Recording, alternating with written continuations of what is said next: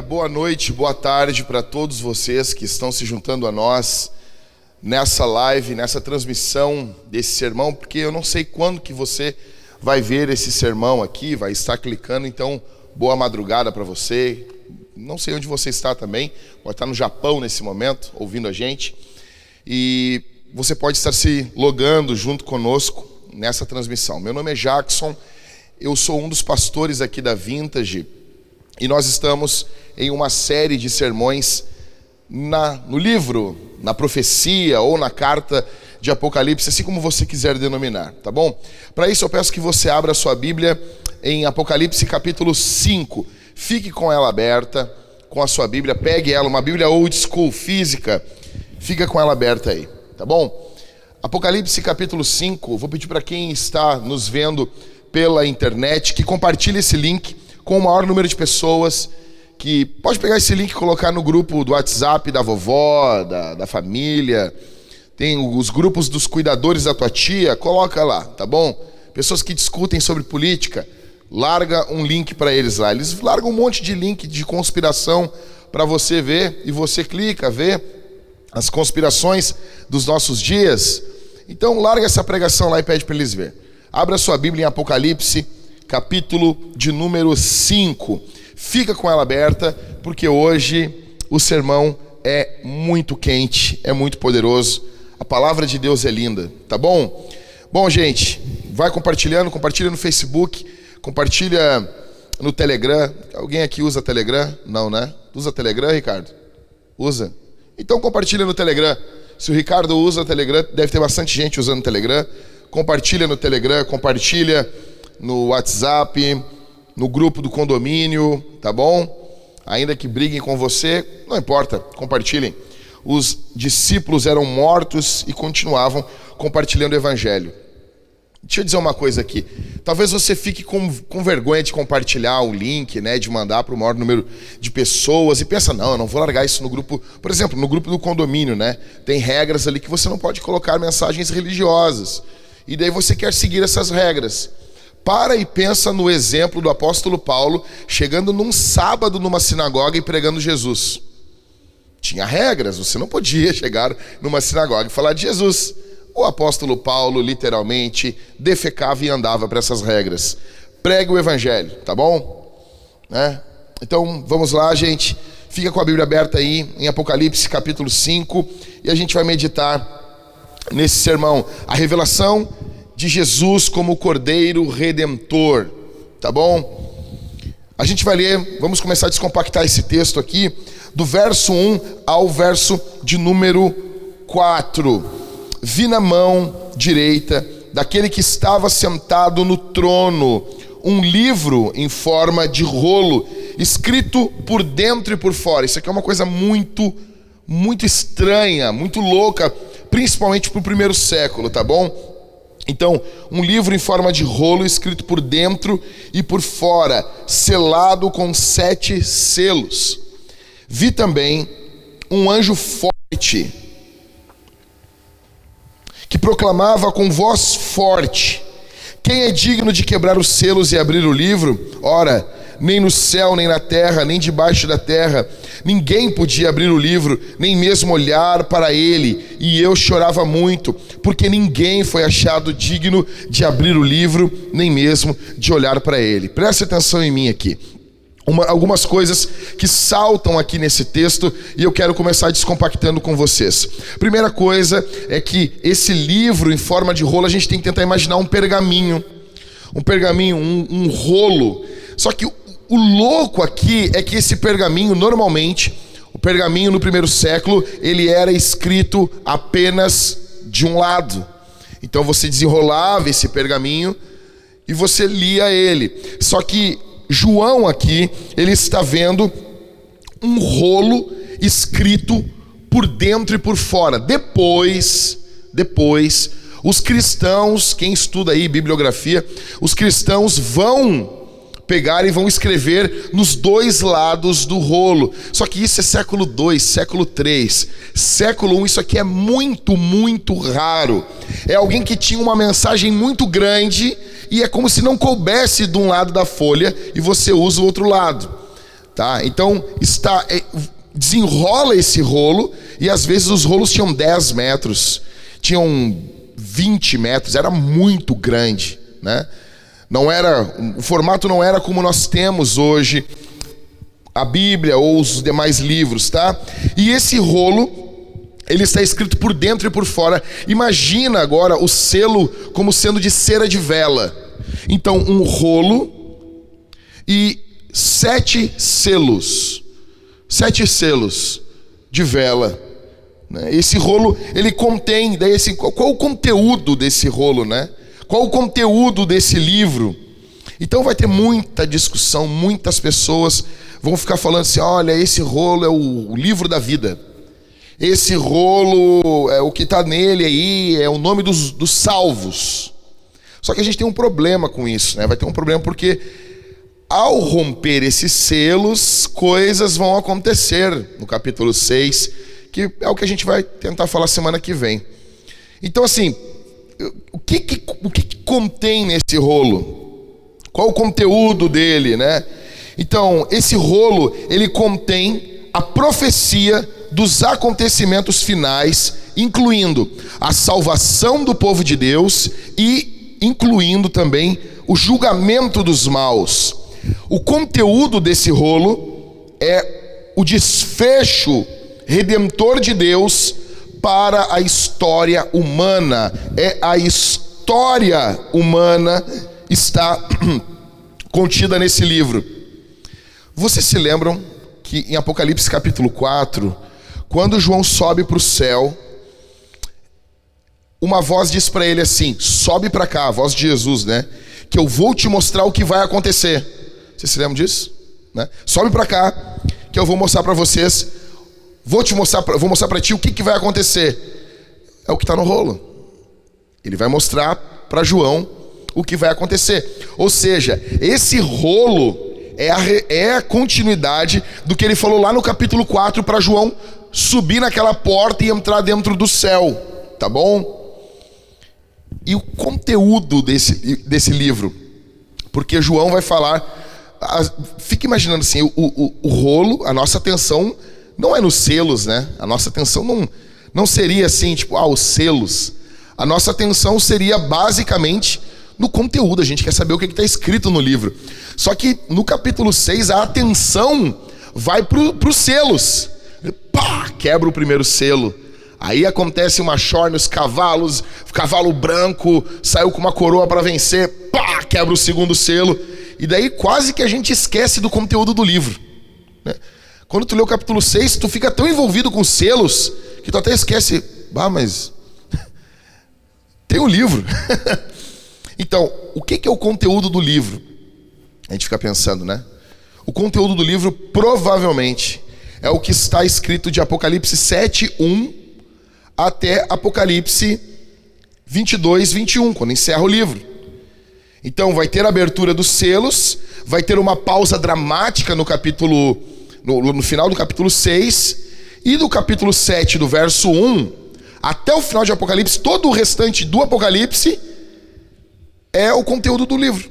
É o conteúdo desse rolo, tá bom? Então, os acontecimentos que acompanham a abertura do selo, eles não são o fim. A gente vai ver semana que vem, se Deus permitir, os acontecimentos que vão que vão ocorrendo, né?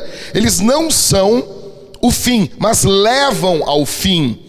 A história, o que, o que a Bíblia está dizendo para nós aqui? A história não chegará ao fim enquanto os propósitos de Deus não estiverem completos.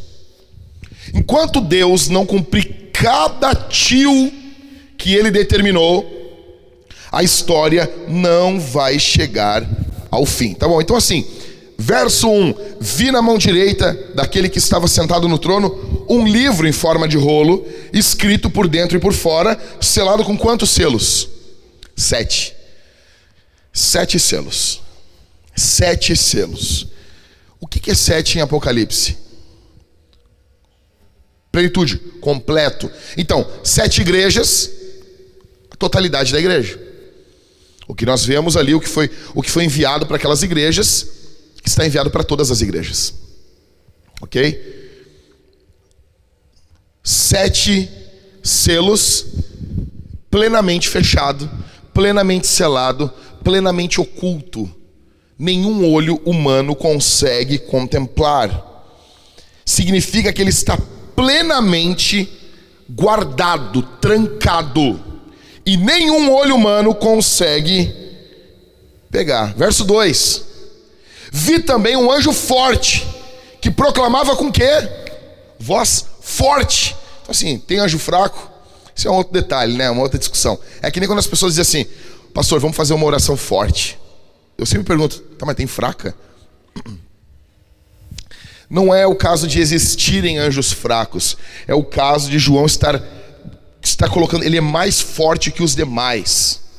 Então, um anjo forte, com voz forte, ele está proclamando com uma voz muito forte: quem é digno? Quem é digno de quebrar os selos e abrir o livro? Ou seja, imaginem o trono, o livro está na mão daquele que está sentado no trono o anjo está basicamente perguntando: quem é que pode chegar na cara, na cara de quem está sentado no trono, pegar o livro da mão dele? Quem é que tem essa dignidade? Quem é que pode chegar na cara de Deus e pegar a história da mão de Deus? Quem tem essa dignidade? Quem tem a dignidade de revelar a história? Quem consegue chegar diante de Deus, pegar o livro da história? dos propósitos finais de Deus para o seu povo e para os ímpios e quebrar os selos e revelar isso. Quem consegue? Verso 3: Ora, nem no céu, nem sobre a terra, nem debaixo da terra, ninguém podia abrir o livro, nem sequer, nem mesmo olhar para o livro. Não tinha, não havia dignidade e ninguém conseguia olhar no rosto de Deus olhar na cara de Deus, olhar no rosto de Deus, ninguém é digno. Ou seja, sem Jesus, a história é um enigma. Sem Cristo, a história é algo sem começo, sem fim, sem meio. Somente Jesus dá significado à história. Só Jesus. Só Ele dá significado à história. E que história é essa? Daí a gente pergunta: onde está a história? A gente pensa às vezes na história como um cavalo solto correndo louco, principalmente agora em 2020. Principalmente em 2020 agora, onde está tudo correndo de forma louca. Né? Só que aqui, verso 1, volta comigo no verso 1. Vi na mão direita daquele que estava sentado no trono um livro. Ou seja, aquele que tem a história na mão direita, que fala de posse, fala de domínio, fala de controle, ele está sentado no trono, ele está reinando e a história está nas suas mãos. E a história está nas suas mãos. Apocalipse nos mostra, vai nos mostrar muito ainda. Uma perseguição contra a igreja, forças do mal, fúria dos inimigos da igreja. E nós somos tentados a pensar que, poxa, tá tudo solto. Tá tudo correndo solto. Mas não está. João viu a história, o projeto de Deus nas mãos do próprio Deus. Verso 4. Então ninguém é digno. Aí o que acontece no verso 4? E eu, o apóstolo João, chorava muito, porque ninguém foi achado digno de abrir o livro, nem mesmo olhar para ele. Esse capítulo é dramático. Esse capítulo é um dos mais lindos de Apocalipse. Junto com o 4, o 4 e o 5, eles são uma obra-prima, cara. Então, assim, João chora copiosamente. Essa tristeza de João, no verso 4, é a nossa tristeza. Quando olhamos para a história sem um redentor. Nós precisávamos de um redentor. A história precisa de um redentor. A tristeza de João é uma tristeza de olhar a história sem um redentor, sem Jesus. Nós precisávamos de um redentor. Acompanha comigo no verso 5. Quem é esse redentor? Então, um dos anciãos, aqueles 24 anciãos, nota bem que coisa linda isso. Um dos 24 anciãos, desses anciãos, né, me disse: Não chore. Não chora, João. Eis que quem? O leão da tribo de Judá, a raiz de Davi, venceu para quebrar os sete selos e abrir o livro. Então vamos lá, vamos descompactar isso aqui. Tem duas expressões aqui um Messias vencedor. Primeira menção, o leão da tribo de Judá. Eu falei para minha esposa essa semana, eu amo a Bíblia, eu amo a Escritura, eu amo a palavra de Deus, porque nós estamos no último livro da Bíblia, nós estamos em Apocalipse. Cara, quem aqui já leu a Bíblia toda? Quem, até quem está atrasado já passou, já leu Gênesis esse ano. Eu espero que vocês tenham lido Gênesis sem pular as genealogias, tá bom? Vocês se lembram que em Gênesis capítulo 49, ou seja, o primeiro livro da Bíblia, Jacó, o velho Jacó está dando as bênçãos para os seus filhos. Aí Jacó fala assim: Judá é um leãozinho. Isso é demais. Judá é um leãozinho. Da presa você subiu, meu filho. Ele se agacha e se deita como um leão e como leoa. Quem o despertará? O cetro não se afastará de Judá, nem o bastão sairá de entre os seus pés, até que venha Siló, e a ele obedecerão os povos. Isso é louco demais. Isso é louco demais. Vocês estão notando o que está acontecendo aqui? O Espírito Santo que falou lá em Apocalipse, através de um dos 24 anciãos, para João não chorar, porque o leão da tribo de Judá venceu. Ele está chamando Jesus desse leão da tribo de Judá. É o mesmo Espírito que inspirou Jacó lá em Gênesis, muitos milhares de anos antes. E quando o velho Jacó está olhando para aquele bebezinho, para aquela criança ali, o Espírito Santo está vendo Jesus como vindo da descendência daquele garotinho de Judá. E está dizendo: os povos vão servir Ele. Ou seja, vitória. A imagem aqui do verso 5 é a imagem de um Messias vencedor. Porque nós precisávamos disso. Então, eis que o leão da tribo de Judá Cara, isso é brutal demais. Eu queria ficar falando só sobre isso. Aí ele segue, né? A raiz de Davi. Ou seja, duas coisas aqui para a gente descompactar. A raiz de Davi, ele é filho de Davi, mas ele também é da onde vem Davi. Ele é a raiz de Davi. Primeira coisa. Segunda, raiz de Davi está fazendo menção a Isaías 11:1. Diz assim: a escritura, Isaías 11:1 Do tronco de Jessé sairá um rebento e das suas raízes brotará um renovo.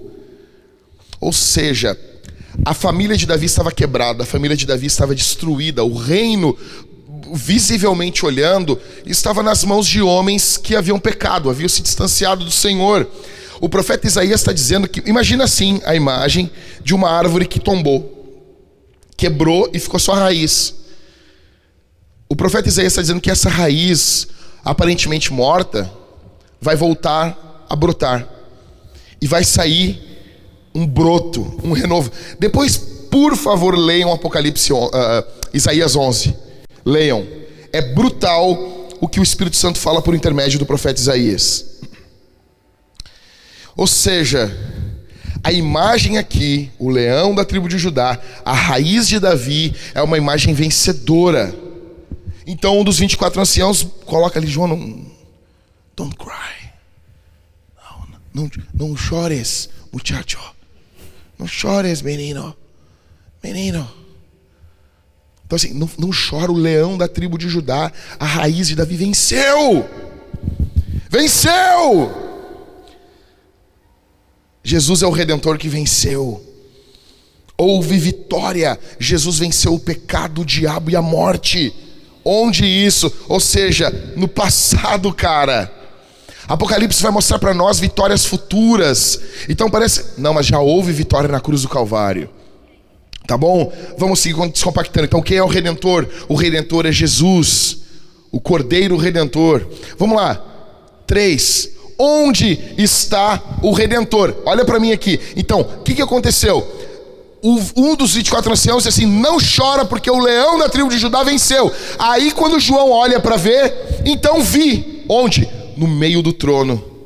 E dos quatro seres viventes, e entre os anciãos, em pé. Aí, quando ele olha, não é, não é um leão, ele olha um cordeiro.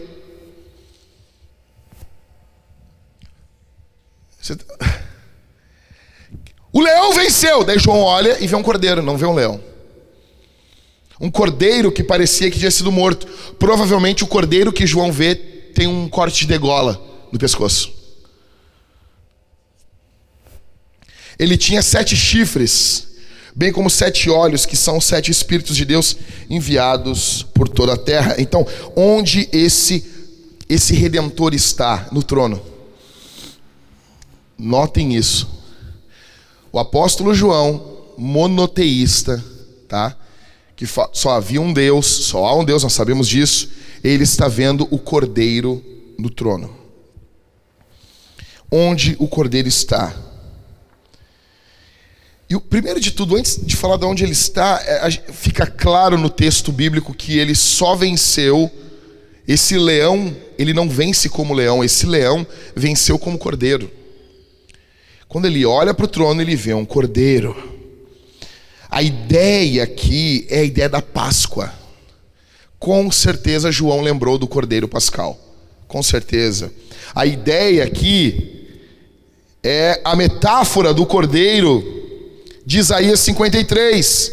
Coisa que o judaísmo nunca soube o que fazer com essa profecia. Sobre o servo sofredor em Isaías 53. Vamos lá. Ele tem quantos chifres? Sete. Chifre na escritura é a ideia de poder. O que, que o texto bíblico está dizendo? Ele tem todo o poder. É exatamente o que Jesus falou em Mateus 28. Então ele tem sete chifres, ele tem todo o poder. E daí, quando tu olha, né, é um cordeiro, mas ele tem chifre, então agora ele é um carneiro. Isso é muito louco. Aí ele possui sete olhos. Ou seja, ele possui uma visão plena de tudo, ele olha tudo, ele é onisciente. Sete chifres, onipotente, pode todas as coisas. Sete olhos, onisciente. Ele está no trono. O redentor é criador, o redentor é resgatador. O cordeiro que foi morto é Deus. É Deus. Vamos continuar descompactando. Verso de número 7 até o verso de número 10. Então, o cordeiro foi e pegou o livro da mão direita daquele que estava no trono. Isso já aqui é uma loucura. Ou seja, ele é digno. Ele é tão digno, ele tem condições de chegar na cara de Deus. Pegar daqui. Ele foi, pegou o livro da mão da direita daquele que estava sentado no trono, verso 8. Aí o que, que ocorre quando ele pega esse livro? Agora, o resto, até o verso 14, é só o que, que vai ocorrer em consequência do cordeiro pegar o livro na mão. Verso 8: E quando ele pegou o livro, os quatro seres viventes e os vinte e quatro anciãos se prostraram diante do cordeiro tendo cada um deles uma harpa e taças de ouro cheias de incenso, que são as orações dos santos, e cantavam um cântico novo, dizendo: Digno és de pegar o livro e quebrar os selos, porque foste morto e com teu sangue compraste para Deus os que procedem de toda tribo, língua, povo e nação e para o nosso Deus os constituiu reino e sacerdotes, e eles reinarão sobre a terra. Vamos descompactar aqui. Então, o que, que é, por que, que o cordeiro pega o livro da mão daquele que está no trono? Isso está fechando com o Apocalipse 1:1, revelação de Jesus Cristo. a qual Deus deu, lhe deu, para mostrar aos seus servos as coisas que em breve devem acontecer, e que ele, enviando o seu anjo, deu a conhecer ao seu servo João. Ou seja, revelação de Jesus que Deus lhe deu. Deus Pai entrega ao Filho as revelações que devem ocorrer. O que está no verso 1 é o que está acontecendo na prática agora aqui no verso 7. A revelação vem do Pai para o Filho, do Filho para o anjo, o anjo para o apóstolo João. Há uma cascata revelacional. Verso 8. Não, continuamos aí, descompactando. Isso, verso 8. E quando ele pegou o livro, os quatro seres viventes e os 24 anciãos se prostraram. Cara, quando o cordeiro pega o livro, o céu vai explodir em louvor. Vai explodir em louvor. Vocês estão notem o que está acontecendo aqui. Ele pegou o livro, os quatro seres viventes e os 24 anciãos se prostraram diante de quem? O cordeiro. O céu se prostra diante do cordeiro. Então, assim, quem é o cordeiro? A gente sabe que é Jesus. Você fala, quando vem uma testemunha de Jeová na sua casa, querer falar com você, você tem que perguntar para ela. Ela, não, não adora Jesus. Eles querem, eles dignificam Jesus assim. Não, Jesus é, o, é a primeira criação, ele é cheio de glória, ele é poderoso, ele é isso, ele é Deus. Não, não é. Isso é diabólico. Está claramente aqui o céu se prostrando diante do cordeiro, cada um deles tendo uma harpa e taças de ouro cheia de incenso. Ou seja, seres angelicais de diversas grandezas se dobram, se prostram diante de Jesus. Verso 9. Aí eles vão cantar um cântico novo. Por que um cântico novo? Apocalipse 5, Deus é louvado pela criação, por quem Ele é e por que Ele criou. Então Ele é louvado por, pela sua beleza e Ele é louvado pela criação. No em Apocalipse 4, perdão. Em Apocalipse 5, ele é louvado por redimir, por resgatar. Olha só, e cantava um cântico novo dizendo: Digno és de pegar o livro e quebrar os selos, porque foste morto. E com o teu sangue compraste para Deus os que procedem de toda tribo, língua, povo e nação. E para o nosso Deus os constituíste reino e sacerdotes, e eles reinarão sobre a terra. Ou seja, uma nova fase, um novo cântico. Um, novo ato de Deus, um cântico exaltando esse novo ato. Uma nova era, não a nova era lá da, da que, que, o pessoal ficava proclamando lá. Não, não, não, não é essa New Age aí não. Da Enya, não. Coitada da Enya, né? Mas não, não é essa aí. É uma nova era de Deus. É um novo período. Isso pede um novo cântico. Agora se canta sobre o resgate, se canta sobre a redenção. E a ideia aqui, verso de número 8, e quando ele pegou o livro, uh, verso de número 9, dizendo o cântico: Digno és de pegar o livro e quebrar os selos, porque foste morto, e com o teu sangue compraste para Deus. A ideia aqui é a compra de um escravo. A ideia aqui é um proprietário de escravo, resgatando ele. Então ele foi, nós somos comprados para o Senhor. Com o teu sangue compraste para Deus. Não é para a gente ficar solto, não. Nós estávamos nas mãos do diabo e Deus nos comprou para Deus. Fomos comprados.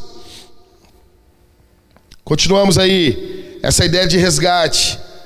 Uma outra coisa que fica claro nesse verso aqui, que eu acho fenomenal isso, é que na eternidade a gente pensa assim, não, na eternidade vai ser todo mundo com a mesma língua, não vai haver isso, vai ser uma nação só.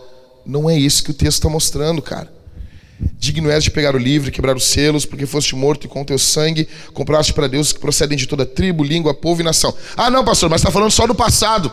Mas lá no final de Apocalipse, João vai ver tribos, línguas e nações louvando a Deus. Ou seja, essas diferenças vão invadir a eternidade. Ou seja, Deus é, é bom que nós tenhamos diferenças dentro da igreja. É ótimo isso. As pessoas ficam assim, não, eu fui naquela igreja lá e o louvor era diferente. Eu, eu vou dizer, coisa boa. Coisa boa.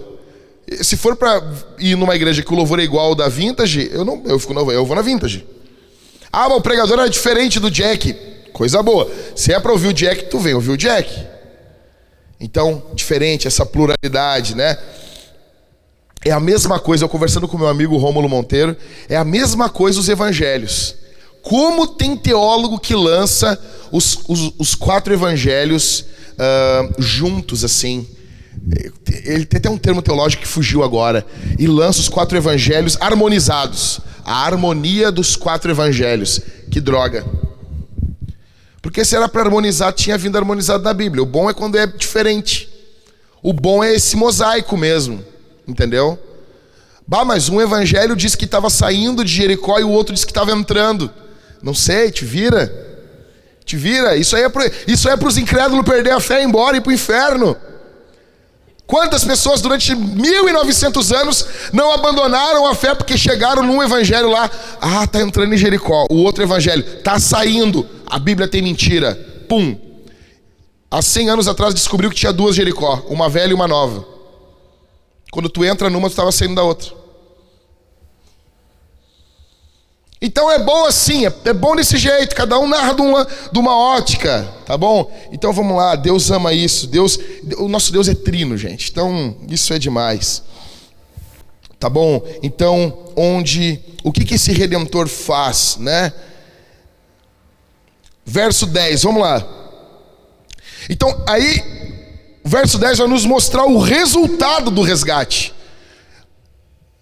Verso 9, o cântico: Digno és de pegar o livro e quebrar os selos, porque foste morto, e com teu sangue compraste para Deus os que procedem de toda tribo, língua, povo e nação. Verso 10, continua o cântico, nos mostra a consequência desse ato de Jesus.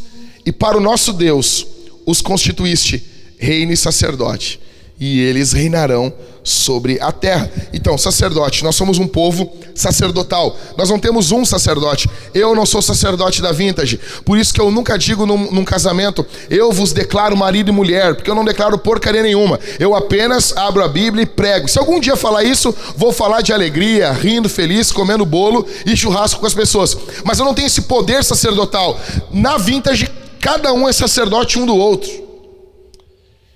Então nós somos um povo de sacerdotes.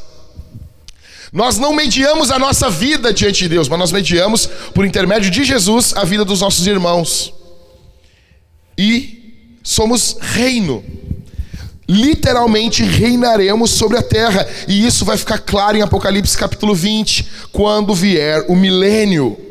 Nós vamos reinar nesse novo céus e nessa nova terra. Então, vamos tentar entender rápido aqui o significado desse cântico. O sacrifício que o redentor fez faz nascer um novo povo. Prestem atenção. O redentor morre na cruz, ressuscita. Esse ato do redentor faz emergir um novo povo. Prestem atenção. Se levanta uma nova raça, um novo povo que povo é esse? Que, que, que, que nova raça humana é essa? A igreja, os cristãos.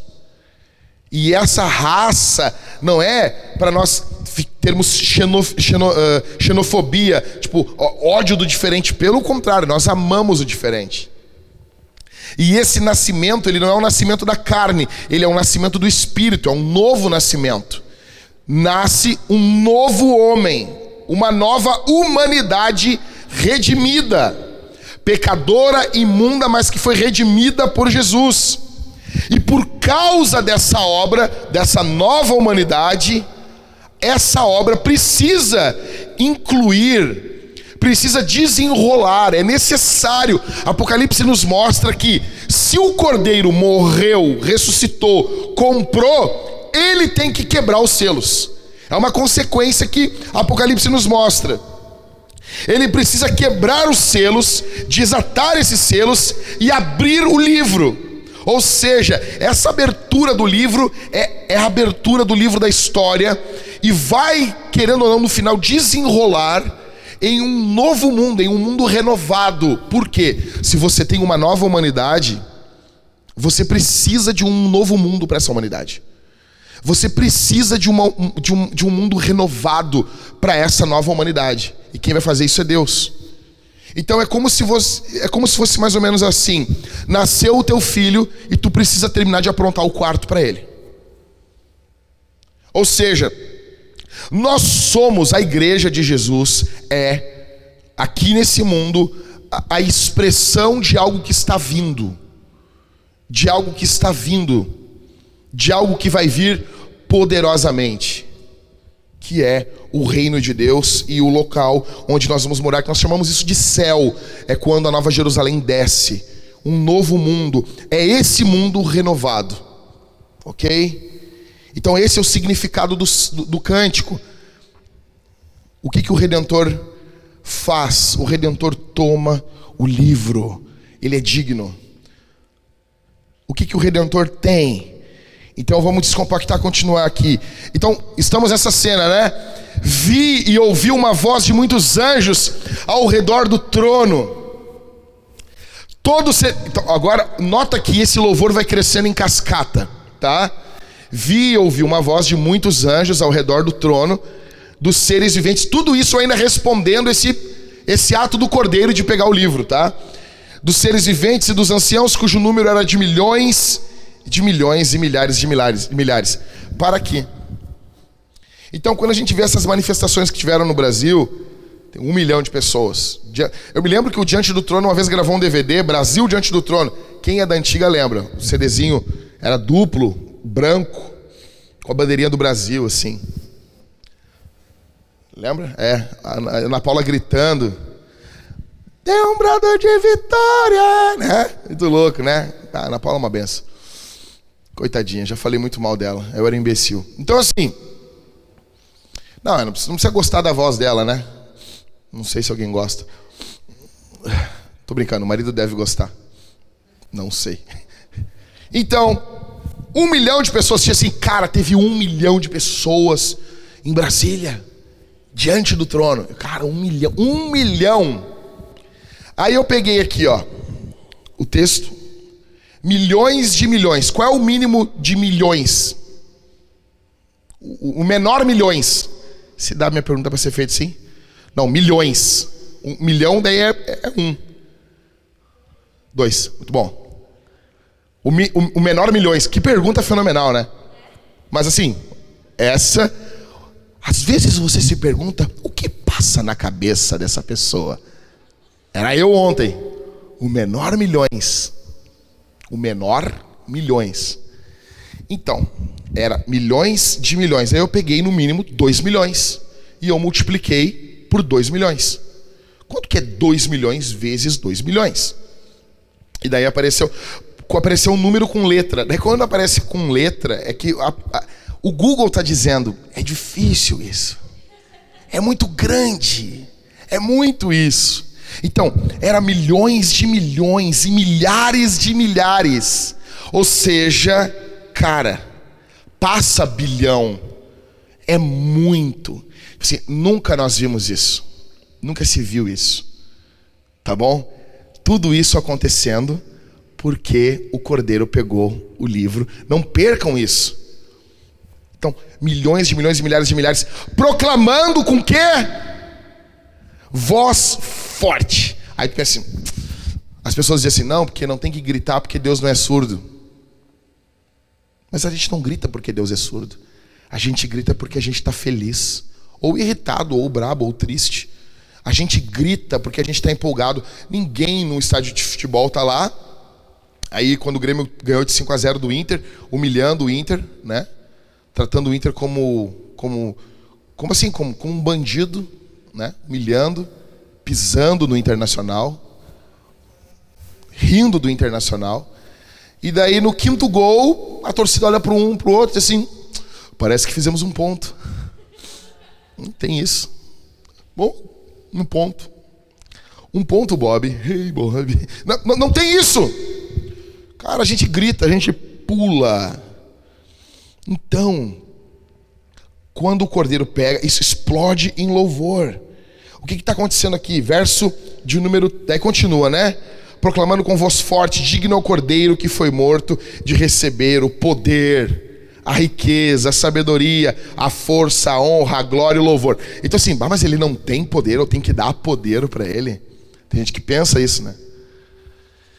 Ele tem que receber poder, ele não é rico, ele não é dono do ouro e da prata. Não, isso aqui é que eu uso, nós usamos o poder, a riqueza, a sabedoria, a força, a honra, a glória, é aquela ideia de amarás o teu Deus com todo o teu entendimento, com toda a tua força, tu, tu empreende no louvor tudo o que tu tem e tudo o que tu é. Por quê? Porque ele é digno. Ele é digno. Ou seja, aí verso 13. Então ouvi que toda criatura, então ouvi que toda criatura que há no céu e sobre a terra e debaixo da terra e sobre o mar e tudo que neles há estava dizendo. Ó, então nota, começou no trono. Aí os quatro seres viventes, aí o cordeiro pegou. Aí tem o trono, os quatro seres viventes, os 24 anciãos, milhares de milhares de anjos, milhões de milhões. E agora a gente já está vendo aonde está alcançando esse louvor. Verso 13: Então ouvi que toda criatura que há no céu e sobre a terra, debaixo da terra e sobre o mar, e tudo que deles há, estava dizendo. Agora é toda a criação louvando. Aquele que está sentado no trono e ao cordeiro sejam o louvor. O louvor é o mesmo, para o Pai e para o Filho. É o mesmo louvor. O Filho é Deus. Jesus é Deus. Jesus reina. Sejam o louvor, a honra, a glória e o domínio para todos sempre Verso 14: E os, vim, e os quatro seres viventes respondiam: Amém! Também os anciãos se prostraram e adoraram. Então, o que, que é amém? Amém não é assim seja. Amém é verdade isso. Ou seja, eles estão dizendo é verdade. Jesus é Deus. Verso 13: Deus, através do seu filho Jesus, restaurará o universo caído. O que que o redentor tem? O redentor tem todo o poder e ele agora está com a história nas suas mãos. O encerramento de Apocalipse 5, o livro está na mão do Cordeiro. Vocês têm noção do que está acontecendo aqui?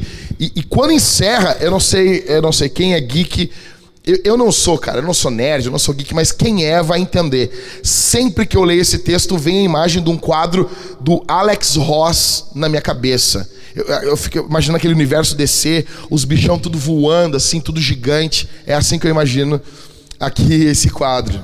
Então você imagina toda a criação louvando, o céu se prostrando, e vai tendo uma ampliação desse louvor.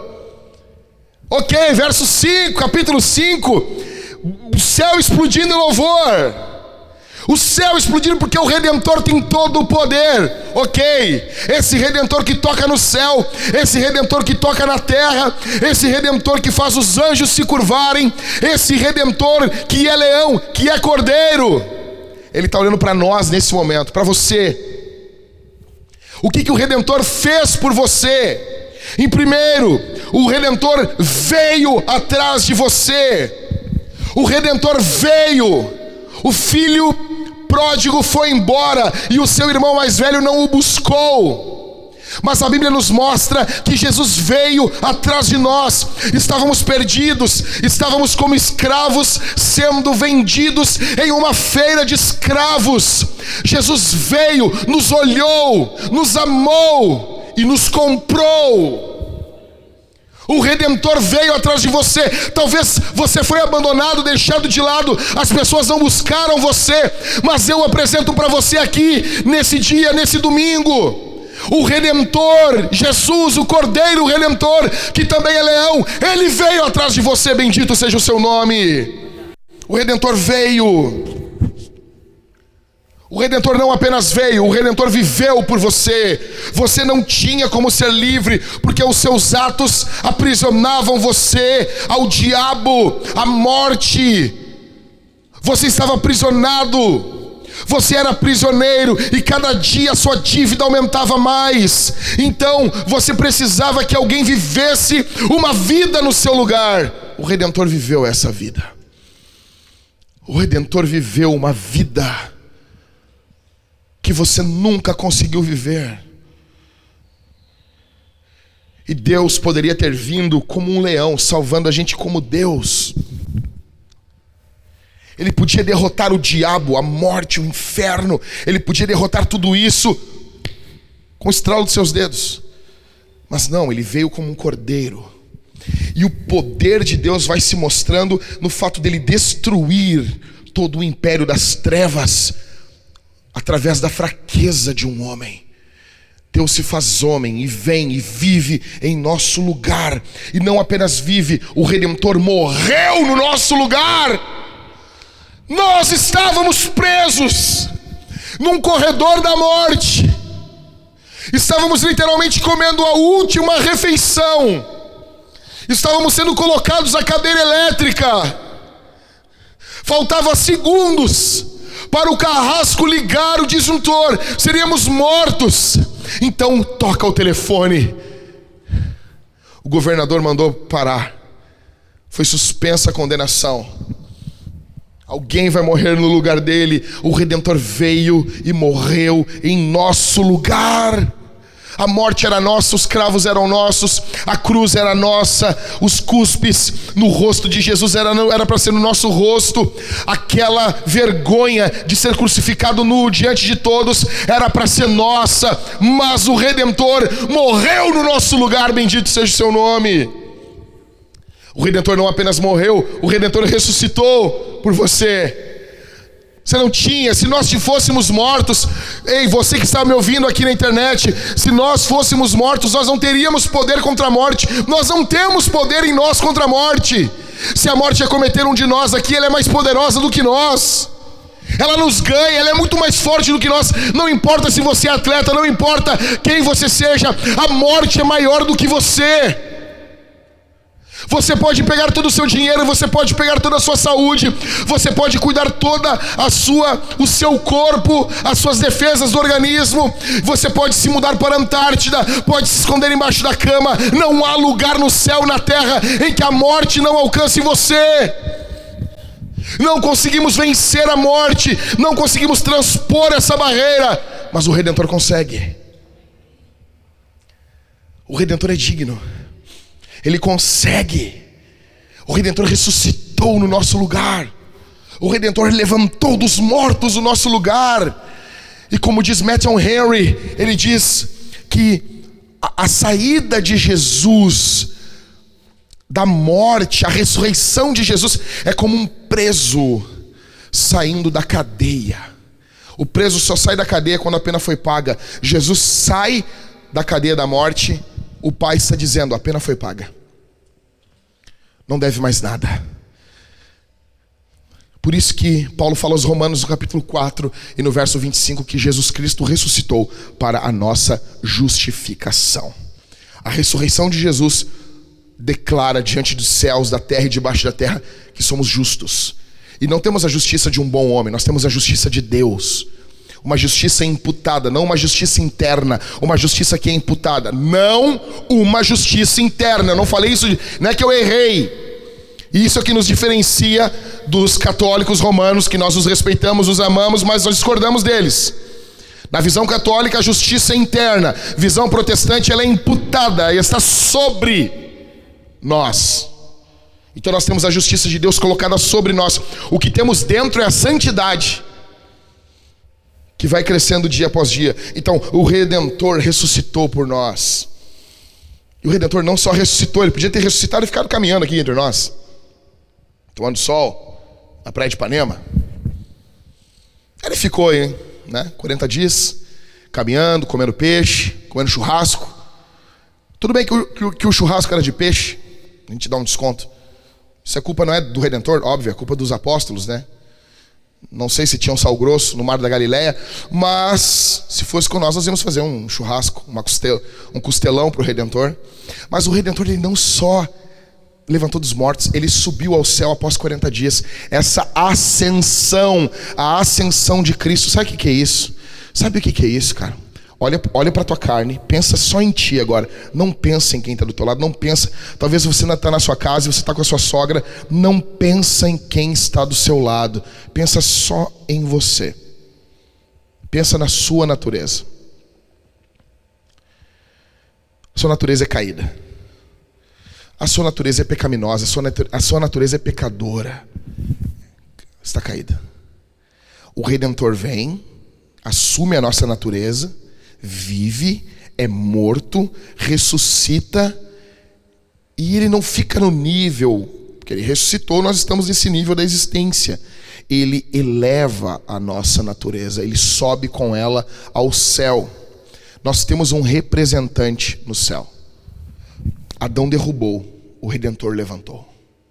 O redentor levanta. Essa ascensão, esse ato histórico e físico revela para nós que o céu é um lugar no espaço-tempo. O céu não é um, uma realidade espiritual apenas, é também, mas não apenas. O redentor sobe em corpo ao céu. O céu é um lugar no espaço-tempo.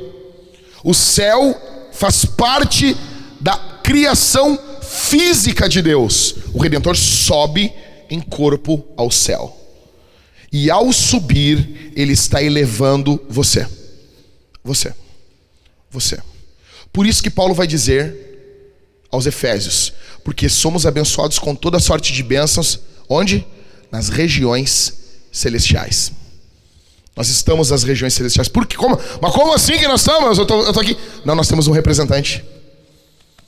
E se ele subiu, o corpo vai subir, a cabeça subiu, ele é a primícia. O redentor subiu ao céu por você. O que que o redentor fez por você? Quem fez isso por você? OK. E quais são as marcas daqueles que são comprados por esse redentor? Quais são as marcas? Porque provavelmente João viu você, se você faz parte do povo desse redentor, João viu você cantando lá entre tribos, povos, línguas e nações. Tava lá eu, cabeçudo lá no meio lá, cantando, todo desafinado. Digno, né? Imagina. Primeiro, primeira marca nesse texto, choro, anseio pela vitória de Jesus. João está chorando. João ama Jesus. João está chorando. Chorando. Porque ninguém era digno. Ele está olhando a história e não está vendo um redentor. Ele está olhando a história, está nas mãos de um Deus soberano, mas não de um Deus que redime. Nós, nós precisamos não apenas de um Deus soberano, nós precisamos de um Deus misericordioso. Nós precisamos de Emanuel, nós precisamos de Deus conosco. Então, quando a gente não vê isso, a gente chora. A gente tem um anseio pela vitória de Jesus. Há um anseio dentro do nosso coração. Quer saber se você está do lado certo da história? Se você tem um anseio. Se quando você lê o verso 4, se você chora com João. Se você cara, se isso se ao ver o apóstolo João chorando, você imagina isso? Não é um guri, cara. Não é um guri. É um homem já, é um homem maduro. E ele está olhando tudo aquilo e ele está chorando. Há, esse anseio por Jesus. Eu falei, eu falei sobre isso num vídeo no meu canal. Aquele missionário calvinista que estava pregando o evangelho em um país muçulmano, quando de repente ele cruza uma rua e tem uma foto, uma gravura de Jesus ajoelhado beijando a mão de Maomé. Ele baixa a cabeça, bota as mãos no joelho e ele começa a chorar copiosamente. Chora copiosamente. O outro missionário que está com ele pergunta por que, você está chorando tanto. Ele diz: Viver em um mundo onde Jesus é humilhado é o um inferno para mim. Segundo, as marcas desse, daqueles que são comprados, eles pertencem a Deus. Eles foram comprados para Deus. Você não é seu. Você não se manda. Você não tem, você não tem a última palavra sobre você. Você pertence a Deus. Você pertence ao Senhor. Você foi comprado pelo redentor? Você, João viu você lá então você pertence a Deus. Você não pertence a você. Você não pertence ao governo. Você não pertence a, a, a ninguém. Você não pertence nem, nem ao seu pastor. Ele não é seu dono. Você é propriedade de Deus. Verso 9. Eles são sacerdotes. Uma das marcas desses que foram comprados pelo Redentor é que eles estão diante de Deus. A vida deles é uma vida sacerdotal. A vida deles é marcada por, por atos sacerdotais e não atos frios. Atos que emanam de um coração transformado. Atos que emanam de um coração regenerado. Eles são sacerdotes. Eles são o reino eles são a primeira amostra da vinda do reino de Deus. Por isso que nós oramos: venha o teu reino. O reino de Deus veio, já veio, está entre nós e também está vindo. Eles são reino. Olhando tudo isso, a gente pensa assim, ok, ok, mas ainda assim, Jack, a minha vida não está como deveria estar eu ainda estou quebrado, eu me alegro com Apocalipse 5, mas ainda existem coisas da nossa vida que me quebram. O dia, o, os dias que nós estamos vivendo são dias terríveis. O que, que o céu me diz? O que, que o céu nesse momento diz para a mulher que está na sua casa e você, você apanhou do seu marido ontem? Você precisa chamar a polícia, mas o que, que o céu está dizendo para você nesse momento? O que, que o céu está dizendo para você que perdeu o seu esposo? Para você que perdeu um familiar agora para essa doença que está varrendo o mundo? Em primeiro lugar, o céu diz para você: não chore. Verso 4: João chora ao olhar a história sem um redentor quero dizer para todos que estão me ouvindo: Jesus Cristo venceu na cruz do Calvário. Temos uma impressão que parece que a história está solta, tantas injustiças ocorrendo, tantas desgraças, tanta maldade ocorrendo.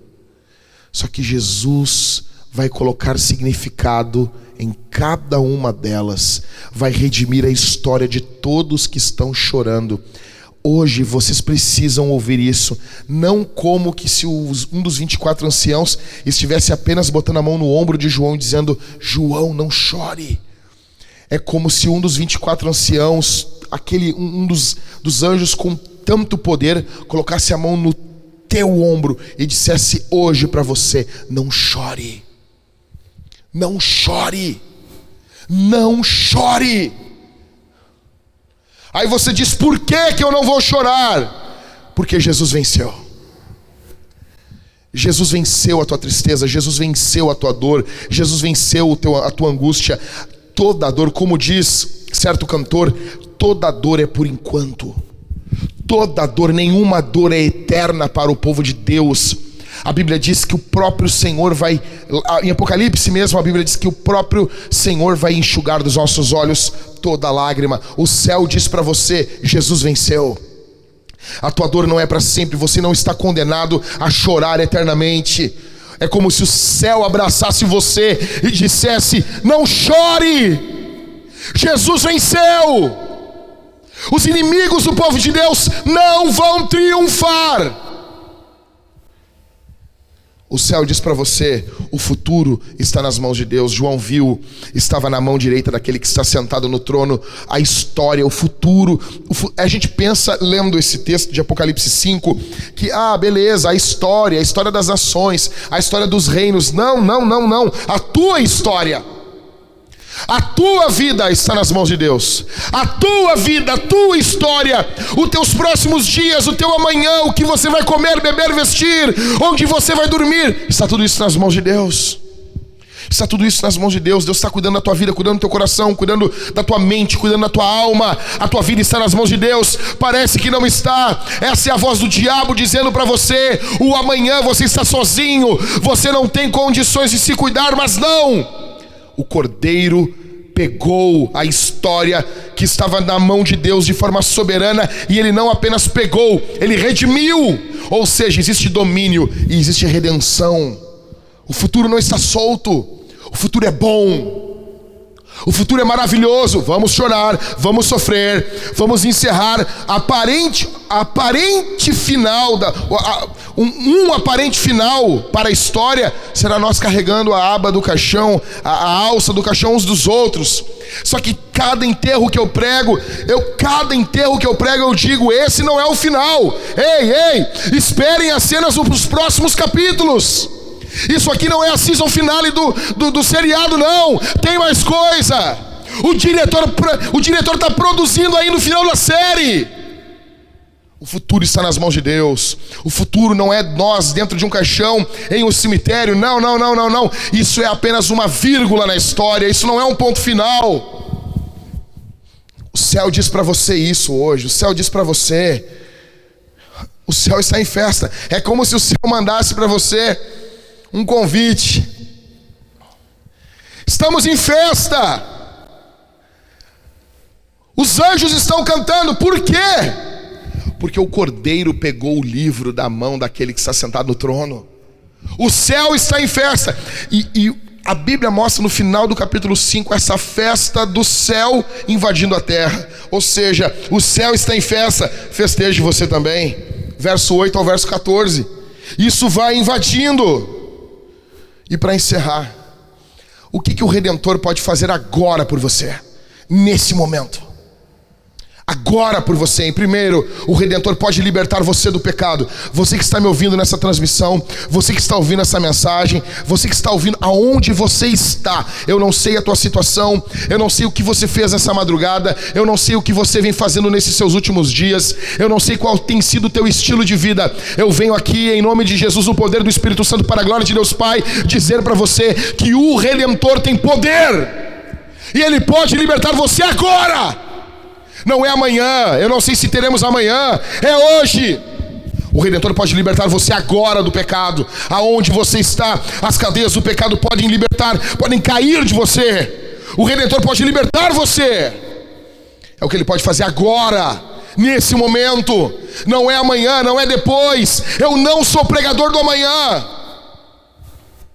Eu nunca disse em mais de 20 anos pregando o Evangelho: ah, vá para casa, lá você pode aceitar Jesus. Eu não sei se nós chegaremos em casa, eu não sei nem se eu terminarei esse sermão. O Redentor pode libertar você do pecado agora. Segundo, o Redentor pode libertar você do diabo. O diabo, através do pecado, o pecado é a base de operações de Satanás, como diz John Piper. Então, ele tem uma base de operações dentro das nossas vidas. Ele tem como se fosse uma, um, um ataque atrás das linhas inimigas. Dentro de nós existe uma base para o diabo atuar. Chama-se pecado. E o diabo quer manter você preso. O redentor liberta você do diabo hoje. Renda-se ao Redentor, confesse seu pecado, e ao confessar o seu pecado, a base de operações do diabo é destruída, é quebrada, é estilhaçada. É como se estivéssemos em uma guerra e colocássemos bombas em uma base de operações inimigas e explodíssemos ela. É isso que a confissão é. O diabo fica sem poder sobre você e o redentor liberta você. O Redentor pode libertar você do diabo agora. Você que tem ouvido sons, você que tem sido atormentado pelo diabo, o Cordeiro venceu, ele pegou o livro, a história está nas mãos dele. O diabo é um mentiroso, ele mente para você, ele mente que ele tem poder, mas ele não tem. Jesus tem todo o poder. Bendito seja o seu nome. Terceiro, o Redentor liberta você da morte.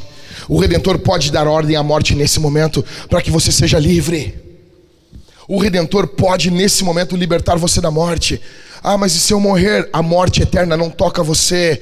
Você está livre, você é vivo, ao ponto dessa morte não segurar você por muito tempo. Você vai vencer ela na ressurreição dos justos. O Redentor liberta você do poder da morte eterna. O Redentor salva você. E para algumas pessoas que estão ouvindo esse sermão, que estão com seus dias contados, o Redentor liberta você da morte agora também. Em último, o Redentor está fazendo agora por aqueles que foram libertos, ele está intercedendo por você. O Redentor está diante do trono de Deus, ele intercede pelo seu povo. Eu gostaria nesse momento de orar por você. Esse momento é um momento de conversão. Esse momento é um momento de abandonarmos os nossos pecados, os nossos ídolos. Esse momento é um momento de irmos a Deus e confiarmos na Sua santa provisão e na Sua santa providência. Feche os seus olhos. onde você estiver ouvindo essa voz, não importa o dia, não importa a hora, feche os seus olhos, eu quero orar por você, eu quero, eu quero interceder por você nesse momento. Quero clamar por você. Feche os seus olhos. Pai, eu coloco em tuas mãos cada pessoa que ouviu o evangelho aqui nessa manhã, cada pessoa que ouviu a pregação do evangelho, cada pessoa que esteve ouvindo a tua voz. Eu sou um pregador imperfeito, a minha pregação é uma pregação imperfeita, é uma pregação que tem limites, mas o Senhor tem todo o poder em tuas mãos. O Senhor pode pegar aqui esses cinco pães e dois peixinhos e colocar na vida dessas pessoas, em nome de Jesus.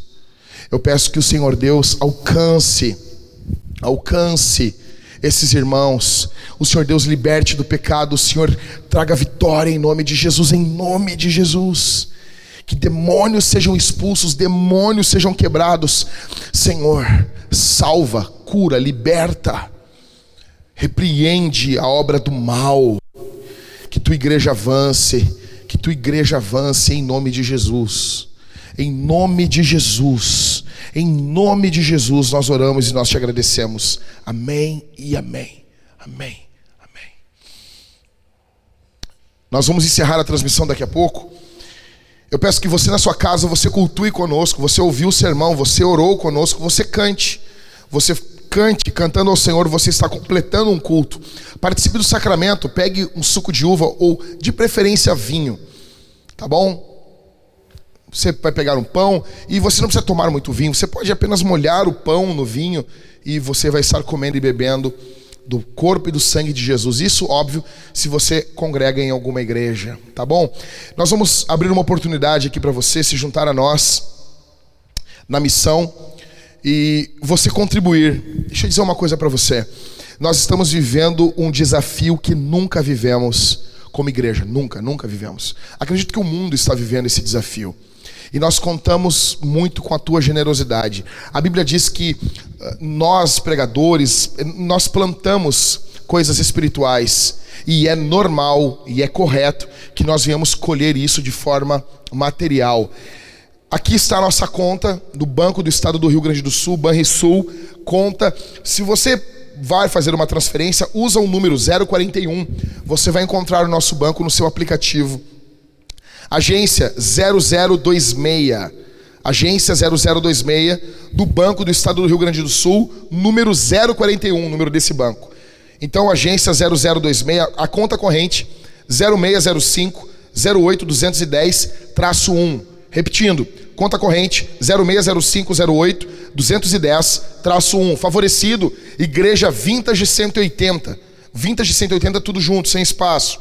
O nosso CNPJ 3879824 barra mil ao contrário, traço 44. Repetindo, CNPJ 3879824 barra 0001 traço 44. Ou você pode fazer ofertas por intermédio do seu cartão de crédito no nosso site vintage180.com barra doe. Repetindo, vintage180.com barra doe. Nós contamos com a tua generosidade. O teu dinheiro não vai vir para o meu bolso. Você pode ficar tranquilo, tá bom? O teu dinheiro vai ser para nós continuarmos a obra de Deus, para nós continuarmos colocando no mínimo em dia as nossas contas. Se você tem sido abençoado e você quer abençoar uma igreja que está sendo plantada, foi plantada na capital menos evangelizada do Brasil, esse é o momento de você se juntar a nós. Nós contamos com você e nós esperamos que você venha ver a real necessidade. Mas essa também não seja a, a, a, o motivo pelo qual você oferta, você dizima, mas esse seja um dos, mas o principal motivo seja a gratidão e a tua confiança e a, a vontade que o reino de Deus avance. Essa seja, esse venha a ser o principal principal desejo e o sentimento do teu coração, tá bom? Então nós estamos encerrando essa essa transmissão, eu peço que você cante com a sua família, você encerre o culto aí no seu lar. Você, homem, ore com a sua família, ore com a sua esposa, seus filhos, invoque a bênção de Deus sobre a vida deles nesse dia e que Deus abençoe teu domingo para a glória do nome de Jesus. Vou encerrar orando por aqueles que vão estar enviando essa oferta, esses dízimos, que Deus abençoe a tua vida. Pai, eu oro por cada pessoa que ouviu esse sermão e que de forma impactada vai contribuir com o avanço do teu reino, vai contribuir com o avanço da tua obra em nome de Jesus. Abençoa, multiplica, Senhor. Multiplica na vida dessas pessoas.